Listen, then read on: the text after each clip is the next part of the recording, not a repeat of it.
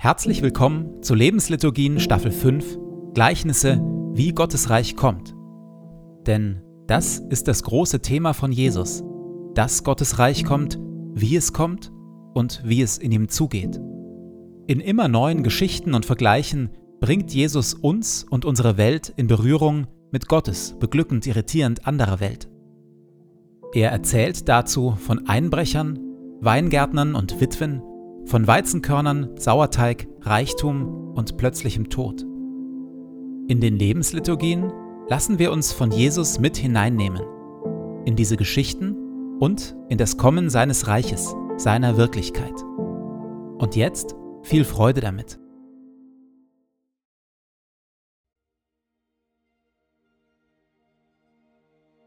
Zu Beginn lasse ich es ruhig werden in mir.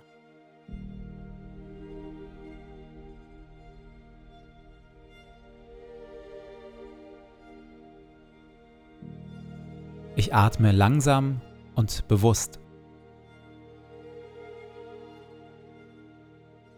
Du Herr bist hier, jetzt, in diesem Moment und in meinem Herzen. Du Herr bist nah, näher als mein Atem und mein Herzschlag, näher als ich mir selbst bin. Du Herr bist Wirklichkeit wirklicher noch als alle Freude, Schmerz oder Sorge. Du, Herr, bist hier, jetzt und schaust mich liebevoll an.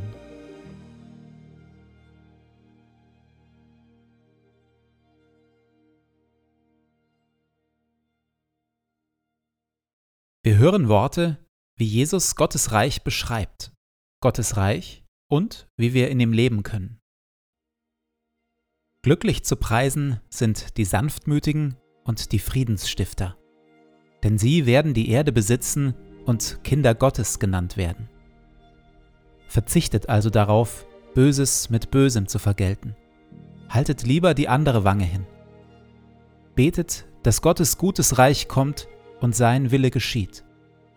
Trachtet immer und überall zuerst nach seinem Reich und seiner Gerechtigkeit dann wird Gott euch alles Übrige dazugeben. Sorgt euch um nichts.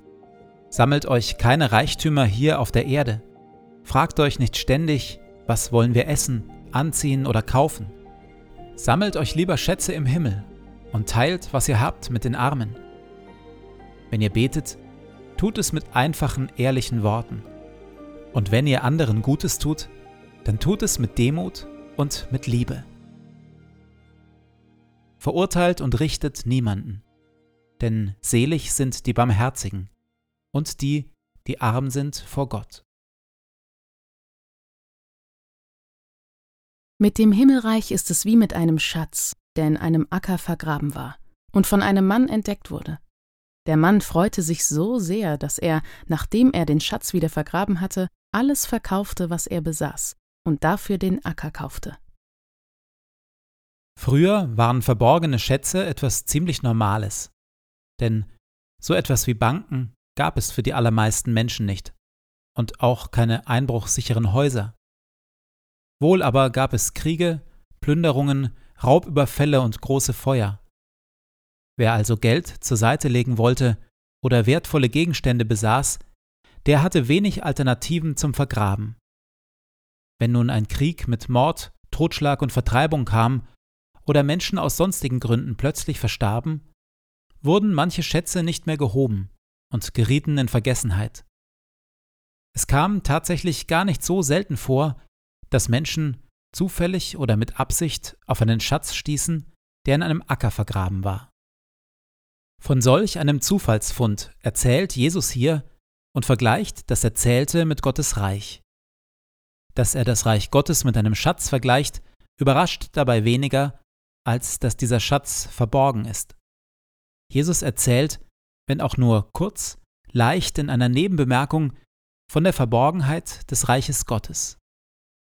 Mit dem Himmelreich ist es wie mit einem Schatz, der in einem Acker vergraben war. Und tatsächlich ist für viele von uns die größte Zumutung, dass Gott und sein Reich so wenig sichtbar und beweisbar sind. Gott und sein Wirken sind so furchtbar uneindeutig. Schon in unserem Leben scheint sich Gott ja von Zeit zu Zeit zu verbergen. Und selbst Wundertaten und andere klare Liebesbeweise Gottes verlieren in unserer Erinnerung nach einiger Zeit an Farbe und innerer Überzeugungskraft. Noch viel uneindeutiger sind Gott und sein Reich für Menschen von außerhalb. Wo wir Gott am Werk sehen, sehen Menschen von außerhalb oft nur Zufall. Wo wir für unsere Kirchen und Gemeinden Gottes Reich erbitten und immer wieder auch erleben, sehen Menschen von außerhalb vor allem Missbrauch, verknöcherte Strukturen und eine Mittelalterkirche voller Kreuzzüge. Gott und sein Reich sind also verborgen. Wir und alle anderen brauchen Gottes liebevolles Mittun, wenn wir ihn und sein Reich finden wollen. In seinem Epheserbrief betet Paulus für die Epheser deshalb, Zitat, dass der Gott unseres Herrn Jesus Christus euch durch seinen Geist Weisheit gibt, dass ihr ihn erkennen könnt. Er gebe eurem Herzen erleuchtete Augen. In der Stille bitte ich Gott um solch erleuchtete Augen des Herzens, für mich selbst und für eine andere Person, die mir wichtig ist.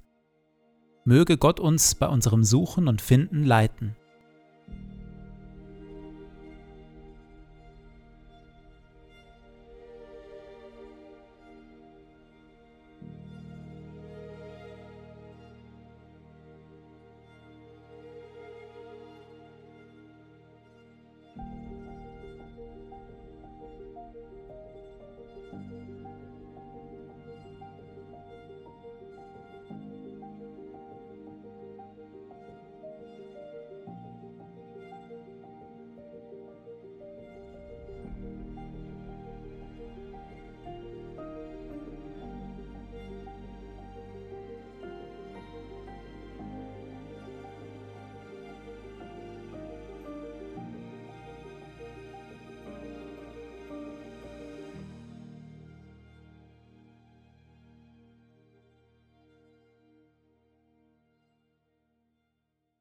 Ich gehe in diesen Tag in dem Vertrauen und mit der Bitte, dass Gottes Reich kommt.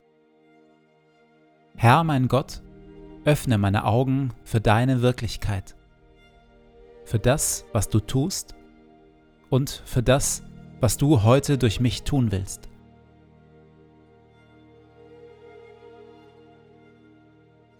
Lass dein Reich kommen und deinen guten Willen geschehen, wie im Himmel so in unseren Parlamenten und den Konzernzentralen unserer Wirtschaft, genauso wie in unseren Schulen, Gefängnissen, Altersheimen und Kirchen.